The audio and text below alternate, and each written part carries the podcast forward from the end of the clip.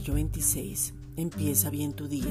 Estamos en tiempos peligrosos. En este tiempo, nuestra responsabilidad es edificar personas en Jesucristo para que no se dejen mover por vientos de doctrinas, espíritus engañadores y pongan la mirada en un falso amor.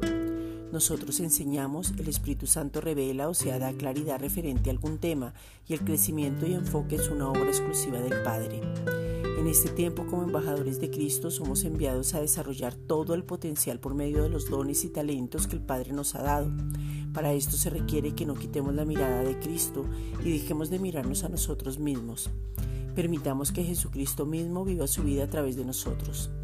En este tiempo hay muchas manifestaciones como el engaño, hacer prosélitos, o sea, seguidores de un hombre, predicar con otros intereses, buscar reconocimiento y quitar la gloria del Padre.